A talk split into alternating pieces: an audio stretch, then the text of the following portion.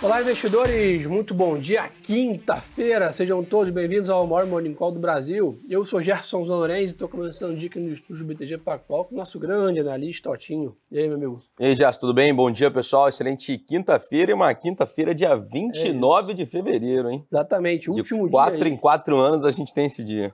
e além disso, somado né, ao que a gente vem comentando, que era a grande expectativa de fevereiro, né, que é a divulgação do principal dado de inflação dos Estados Unidos, agora 10 e meia da manhã. Então a gente já adiantou para você ao longo de praticamente últimas duas semanas a importância desse indicador.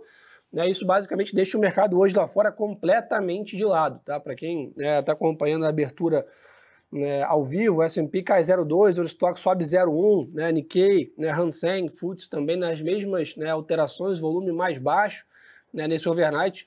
E eu acho que esse dado, turma, ele já é né, importante anyway, mas dado o último CPI, né, que trouxe um ambiente mais desafiador para a inflação americana, esse dado ganhou bem mais peso. Um, porque ele sempre foi, né, desde de um tempo, o dado que o Banco Central americano vem né, falando que é o principal dado que ele ancora né, as suas decisões em relação à inflação americana. E além disso, né, a gente teve uma surpresa negativa no último CPI. Então esse dado pode corroborar com esse cenário mais difícil, ou se a gente tiver um dado acima das projeções, vai evidenciar ainda mais esse cenário de resiliência da inflação americana e vai jogar lá para junho né, as expectativas de queda do Fed Funds, ou se a gente tiver um dado mais benigno, ou seja, reforçando talvez que esse CPI tenha sido um ponto fora da curva né, uma alta inflação pontual, né, momentânea, e que o cenário é sim de queda né, mais forte da inflação dos Estados Unidos, e aí o mercado vai começar a olhar talvez uma, um corte né, numa data anterior. Então esse dado é muito importante, né, não só para o mercado americano, que eu acho que hoje vive uma dinâmica própria. Né, o mercado de ações dos Estados Unidos está muito em cima do setor de tecnologia, em cima de inteligência artificial, e tem, né, independente do que tenha acontecido né, até no mundo, tem tido né, uma dinâmica de negócios própria. Mas esse dado é muito importante para a gente aqui nos emergentes, turma. Se a gente tiver um dado mais brando, né, que isso vai precificar a queda de juros lá fora, etc., a gente pode voltar a ver né, uma expectativa de fluxo mais forte aqui no Brasil e extravar bastante valor aqui na Bolsa. Né? Perfeito, que é o que a gente vem acompanhando, Gerson. Nos últimos dias tivemos né, uma saída bem expressiva né, de fluxo. Vamos acompanhar amanhã. Amanhã sai o dado da última quarta-feira, né, do dia de né, minto, de terça-feira, né, na real hoje a gente tem esse dado, é, sobre que foi aquela alta bem expressiva do mercado, Sim. né, se a gente realmente teve um fluxo ali do estrangeiro comprando aqui a bolsa, uma volta de fluxo para o nosso mercado local, até porque a gente estava mostrando essa lateralidade que a gente está vendo dentro do nosso mercado local, ô, ô Gerson, enquanto lá fora também está estável, igual você falou, ainda sustentando acima dos 5 mil, aguardando esses dados de inflação, aqui no nosso mercado a gente estava acompanhando essa lateralidade, mas com o investidor local que estava segurando, digamos assim, esse, a, bolsa nesses níveis. É até uma que a gente estava diferente, né? Bem diferente do que a gente estava acostumado, né? Porque realmente, normalmente o que, que a gente acompanha, né? Se o estrangeiro ele aparece, é aquele dia que você vê a alta bem expressiva de bolsa, que é basicamente um reloginho, né? Sim. O estrangeiro vem comprando e fica assim até o final do dia que você vê aquela alta constante do dia. Enfim, a gente não estava acompanhando isso. Vamos ver se com esse dado, né? Um dado mais benigno, como já se falou, e isso acaba trazendo de volta esse fluxo para cá, né? Boa, somado a isso, pessoal, a agenda está bem cheia, tá? Hoje é quinta-feira, então tem o tradicional dado de seguro-desemprego nos Estados Unidos também, no mesmo horário, 10h30 da manhã.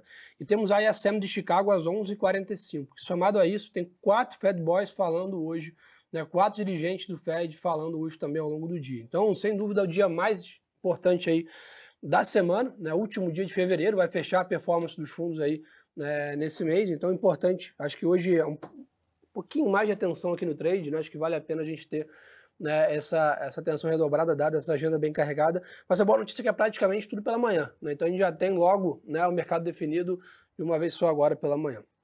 Então, bolsa de lado, dólar de lado lá fora também, DXY com poucas variações, então dólar não, né, não tem movimentos.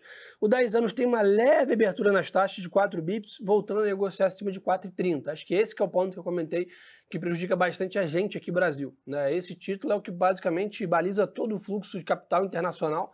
Né? Então, todas as vezes que a gente tem um, um aumento de prêmio nessa taxa, a gente tem saída de capital do mundo todo para aplicar nesse título, entre aspas, é o título mais seguro do mundo. Né? Você está pagando mais taxa, naturalmente ele vai atrair né, mais investidores. Então, ficar de olho nesse indicador. No mercado de commodities, petróleo está de lado, né? O Brent é 83 dólares e 40 centavos, bem em linha, né? O Jean veio aqui ontem comentou com a gente um pouco sobre commodities, a está com esse cenário bem lateralizado para óleo, né? o petróleo se mantendo nesses patamares. E minério de ferro, depois de três dias de tombo, aí, hoje se recupera um pouco, 117 dólares aqui a tonelada, ainda nesse patamar mais elevado. Então, teve uma realização depois de 130, agora 116. A China frustrou um pouco o mercado pós a abertura do ano novo lunar lá, com a demanda de aço, né? Então isso tem prejudicado um pouco os mercados. E eu tinha, além disso, para se não bastasse tudo isso, na verdade, 10 e meia da noite, tem PMI na China isso também deve movimentar bastante os mercados aqui amanhã. Né? Perfeito. Só queria também trazer um ponto para. Você comentou do dólar, né? Mais próximo da estabilidade ali. É, essa madrugada foi um, uma madrugada até bem interessante para quem acompanha mais o mercado de FX aí, de moedas, muito porque o iene ganhou força, né? A gente teve um dirigente do Banco Central ali, japonês, comentando um pouco sobre a Ótimo política ponto. monetária. Ela pode né, tá chegando ao fim, e aí traz algumas incertezas. O que aconteceu? O dólar, né, frente ao iene, ele perdeu força, o iene ganhou força. Basicamente, um Ctrl-C, Ctrl-V do que eu falei aqui com vocês na terça-feira, só que na terça-feira foram os dados de o CPI no Japão que veio acima, o iene acabou ganhando força. Hoje, quinta-feira, então é muito mais aí por essa fala desse dirigente do Banco Central é, japonês, no qual o iene ganhou força e o dólar acabou perdendo força. Enfim, isso. Por que, que eu falo do iene, tá, pessoal? Por, por conta da composição que ele tem no dólar index, que eu acho Sim. que é muito importante para quem acompanha as moedas moedas aí um pouco mais de perto, isso traz uma pressão um pouco mais vendedora. Mas claro que isso tudo pode mudar com a, a divulgação do dado do PCI, como o Gerson falou ali às 10h30. E eu acho que essa questão do Japão, acho que vale a pena a gente comentar um pouquinho mais, né? Eu acho que a gente, o Japão vive uma política de juros negativo há bastante tempo, numa tentativa de estimular a sua economia, que vive também há bastante tempo um período de desaceleração, né? por questões também demográficas, etc., por lá. Então hoje né, o mercado vem discutindo e vem ganhando força o fim dessa política, né, que, o, que o Banco Central japonês comece a subir juros. Lembrando a regra básica ali de bolo, quando você sobe juros, você fortalece a sua moeda. Né? Então esse fortalecimento da moeda japonesa está em cima da perspectiva né, que o BOJ deve né, subir juros aí né, num, num futuro próximo, depois de décadas aqui de juros negativos, exatamente, deixar o dinheiro no banco no Japão, no dia seguinte, você tem menos dinheiro né, do que você deixou aplicado na noite anterior. Para a gente aqui no Brasil que está acostumado, a gente acha bem mal acostumado com, com esse CDI tão né, é, positivo, é bem diferente a dinâmica de investimentos por lá, turma. Galera, chama atenção demais né, é a força da performance do Bitcoin. Né? Hoje mais 3% de alta, 62.500 dólares. Né? Ontem, muito forte a performance também. Eu acho que isso não só da, do Bitcoin, né? todas as criptos né, vêm acompanhando esse movimento de mais apetite a risco e, e do desenvolvimento do mercado né, digital, é, de moedas digitais e toda a tecnologia né, embarcada aqui nesse, nessa nova classe de ativos que vem se desenvolvendo. E após a aprovação dos ETFs dos Estados Unidos, um fluxo colossal né, ter entrado dentro dessa indústria. Tenho certeza que todo mundo está acompanhando e está investindo também via BTG. Né? Lembrando, dá para tradear todas as criptos aqui dentro da plataforma do banco. Né? Na, da mesma maneira que você compra um CDB, uma LCA, uma ação na Petrobras, você compra hoje Bitcoin dentro da nossa plataforma.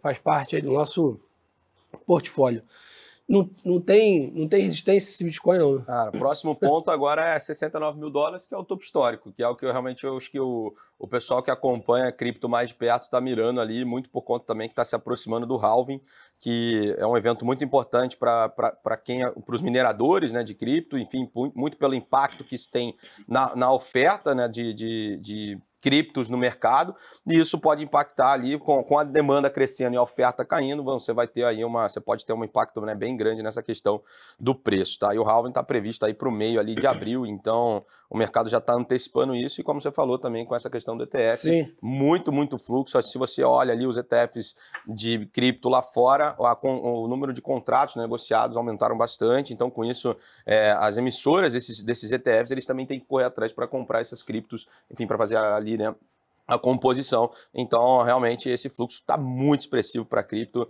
e vamos acompanhando. E como você falou, só ficar de olho ali no aplicativo, sobre lá, meus investimentos, você vai lá, tem lá é, criptomoedas, criptoativos e dá para investir por aqui.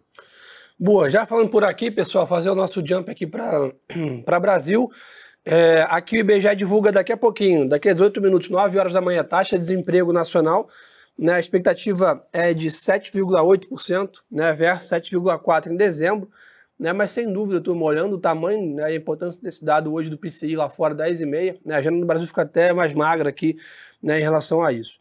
Olhando para Brasília, é, o presidente do Senado, Rodrigo Pacheco, né, comentou ontem que vai negociar a extensão da remuneração da Folha para estados e municípios, segundo aqui a agência Estado né, publicou. E a Câmara aprovou ontem né, o projeto de lei que cria tarifa social de água e esgoto. Um outro ponto que chama atenção aqui em São Paulo, né, o governo realiza hoje o leilão para a concessão do trem né, intercidades, que vai até Campinas, né, com investimento de até 13,5 bilhões de reais. O ministro da Fazenda, Fernando Haddad, e presidente do Banco Central, Roberto Campos Neto, seguem encontros do G20, então podem ter algumas falas aqui em relação a isso.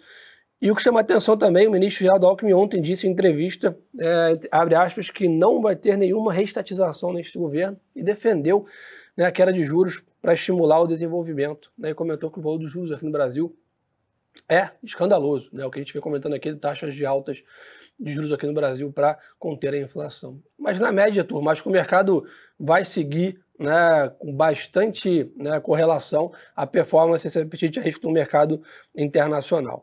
Só para não perder o pace aqui, ontem né, teve um destaque importante, a ações da Petrobras chegaram a cair 6% no low ali do dia, né, e logo após né, as declarações do presidente Jean Paul Prat sobre dividendos, né, comentando que a companhia talvez vai reduzir os dividendos para focar na agenda né, da melhora né, da matriz energética aqui, geração de energia é, renováveis aqui da companhia. Depois dessa, dessa performance, acabou que a companhia até soltou um comunicado depois, dizendo que não há nenhuma discussão nenhuma decisão, na verdade, sobre dividendos ainda, mas vale ressaltar que quinta-feira que vem, daqui a uma semana, é o balanço da companhia. Então, acho que daqui até lá vão surgir aí N especulações, mas o que vai ditar o ritmo da distribuição de caixa aí da companhia, o que a gente só vai saber realmente é na quinta-feira é, que vem. E, eu tinha somado a isso, a temporada de balanço bombando aqui no Brasil, né? O Bev divulgou, Suzano, bastante coisa pra gente ficar de olho no micro, né? Perfeito, é. Lá fora tá caminhando, né, pro fim e aqui é realmente ganhando cada vez mais tração e já aproveitando, né, como você falou, é, mercado, acho que bem atento realmente para essa Petro na próxima semana. E como Bom, Ambev agora de manhã, Suzano, a gente tem Ultrapar, CIA e PegBank também divulgam agora Boa. na manhã e hoje após o mercado a gente ainda tem Copel e MRV. Então, ganhando bastante tração por aqui, o nosso cenário corporativo a todo vapor. É isso. E nessa parte corporativa, pessoal, um outro assunto também que tem movimentado bastante o mercado é eventualmente a eleição do novo presidente da Vale. Né? Então, a próxima reunião do Conselho está marcada para o dia 8 de março, se não me engano é sexta-feira que vem e ganha, e ganha força aí, né, basicamente, um novo nome para a presidência, que seria né, o Gustavo Pimenta, que é o atual CFO da companhia. Né? Então, acho que isso também tem movimentado o mercado, mas acho que tudo indica na sexta que vem teremos também uma resolução aí sobre né, essa questão é, do novo presidente da Vale para os próximos anos. Mais algum ponto aí, Otinho? Ou é só tudo isso? Tudo. Acho que é só tudo isso, Jason. Boa. Ô, turma, então atenção triplicada aí, 10 e meia da manhã, para quem chegou atrasado, o principal dado de inflação dos Estados Unidos. O mercado abre completamente de lado, em compasso de espera, aguardando a divulgação desse dado. Então, é essa hora que o mercado vai tomar algum rumo né, com maior direção. Vamos todos torcer, óbvio, para uma inflação mais branda nos Estados Unidos, para que a gente tenha uma queda de juros lá fora né, no final desse primeiro semestre, e eventualmente a gente tenha melhores né, cenários de apetite a risco, crescimento né, global e o Brasil se beneficia desses ventos positivos aí na parte internacional. Otinho, obrigado aí Eu que pela parceria. Boa. E também só um ponto, Jasso, para chamar a atenção para a galera. Bom, a gente falou bastante do cenário corporativo. Para quem quiser acompanhar um relatório mais é, detalhado, específico sobre cada empresa dessa, basta acompanhar o nosso BTG Content, né? Nossa plataforma de conteúdos aqui do Excelente. Research, onde tem bastante, é, tem muito material ali para vocês, tanto da parte macro, vamos falar, tem bastante sobre fundos imobiliários, sobre ações, sobre análise técnica, sobre né, crédito privado, enfim, tem bastante coisa ali para vocês acompanharem. Então fica o convite, só ir lá na parte do BTG, na parte de análise, ali você escolhe a classe que você quer acompanhar e você já é redirecionado para o conto. Boa, excelente ponto. Turma, boa quinta-feira de negócio então para gente. E lembrem-se que o melhor ativo é sempre a boa informação. Um abraço!